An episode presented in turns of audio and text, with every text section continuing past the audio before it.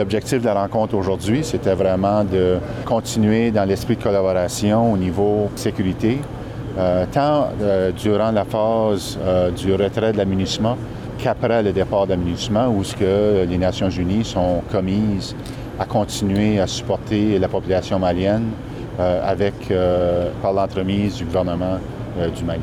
Pour nous, encore une fois, c'est l'esprit de collaboration qui existe depuis des années et qui continue à se manifester. Et pour nous, c'est de l'élaboration de plans additionnels à savoir de quelle façon nous allons continuer à livrer les programmes à la population malienne.